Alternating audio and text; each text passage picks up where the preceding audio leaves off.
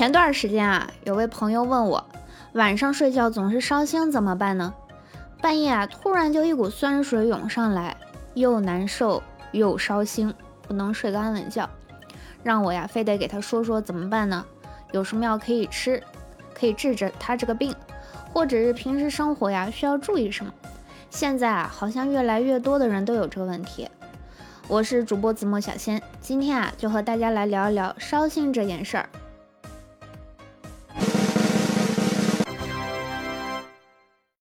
主题呢来源于 TED 演讲中的一个 topic：What causes heartburn？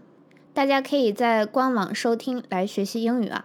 那我们下面呢就先来说说烧心到底是咋回事呢？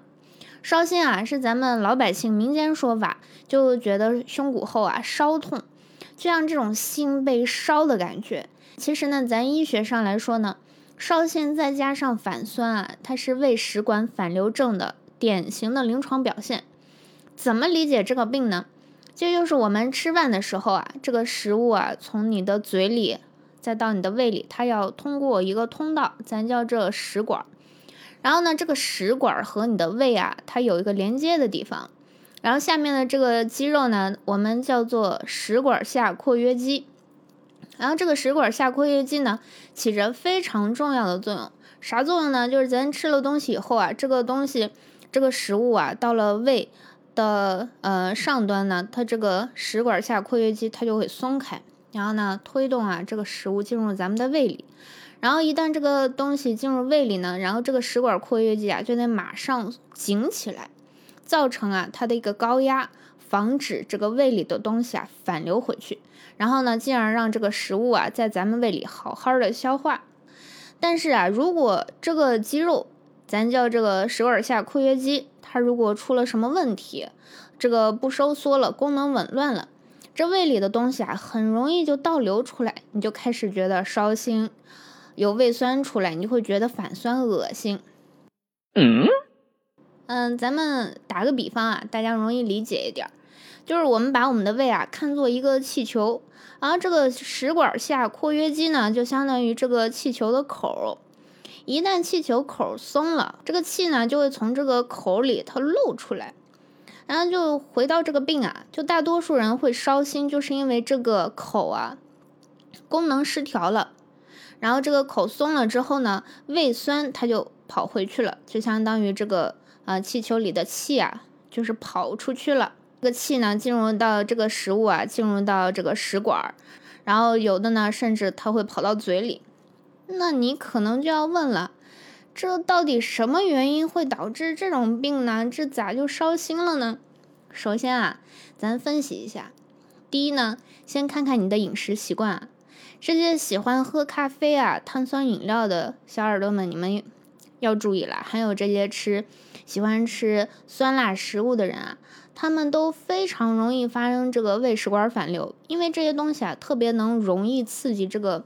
食管下括约肌，也就咱说的那个气球口。但是这些酸辣的食物呢，可以导致你的胃产生更多的胃酸。还有啊，就是喜欢吃宵夜的朋友啊，晚上大排档是吧？走起，然后吃的饱饱的，吃饱了回来马上就躺下就睡了，这样都非常容易造成烧心反酸。第二呢，除了饮食方面，你可能还不知道，吸烟也会造成烧心。哎，这吸烟的朋友就要问了，我吸烟又碍着啥事儿了？这又是骗我戒烟的系列。先别说这了，本来吸烟啊，它对身体就不好。这不香烟盒上都每个都写了吗？吸烟有害身体健康。其实啊，我从小都不明白一件事儿啊，就是我家里啊，我哥哥爸爸都吸烟，可是我就看着他们的吸烟盒，我就问他们。这明明吸烟有害健康，这怎么每个人还都吸上了呢？这个我到现在想不通啊。算了，咱先回归正题啊。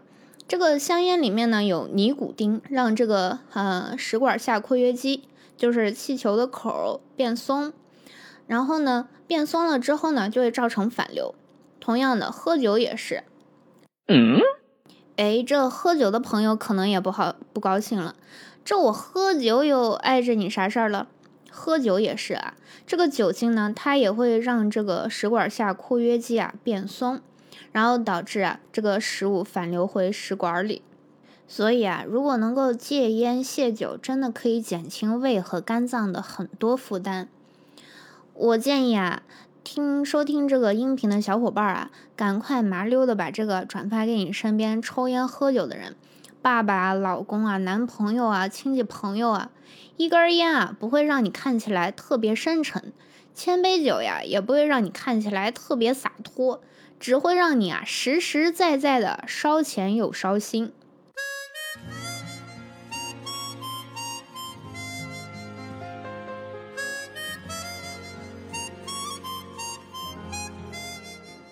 那除了这个饮食、喝酒、抽烟，孕妇妈妈和肥胖的人啊，也容易得食管反流症。对于孕妇妈妈啊，胎儿啊成长以后啊，会压迫妈妈的很多器官，包括胃。压迫呢，就导致你很容易反流。再有呢，就是孕妇妈妈体内激素变化也会造成啊，这个胃食管下括约肌的肌肉松弛。再呢，就是肥胖的人啊，他容易产生疝气。疝气啊，也会损害这个口的屏障作用，导致反流。还有一些经常服用治疗哮喘啊、高血压啊、避孕药啊、抗抑郁的朋友，这些药呢，多多少少啊，也会对这个食管下括约肌产生副作用，会加重这个反流的症状。哎，说了这么多，大家该问了，那到底该怎么办呢？好，首先啊，想跟大家说。偶尔的反酸啊、烧心啊，你不用太担心，因为这个啊，基本每个人都会发生过。比如说你哪天晚上吃饱了，马上就躺下了，就很容易就发生反酸，是吧？但是，但是，但是，此处啊敲黑板了。如果一个星期啊，你发生两次或者更多次的这种反酸、烧心的症状，你就得赶快去医院。挂消化内科，赶快让医生啊给你检查开药了。因为啊，如果总是反酸，这些酸啊会嗯腐蚀到你的食道，久而久之啊，食道啊就会有了疤痕，有了疤痕呢，食道呢就会变窄，食道变窄了呢，就会影响你吃东西，你就会吞咽困难。再有啊，就是你晚上睡觉的时候，你嗯食物反流会很容易呛到你的气管里。这啊就增加了你这个肺的感染的风险，造成还能造成呼吸困难啊、咳嗽啊。所以啊，如果长期不治的话，这会有很多问题。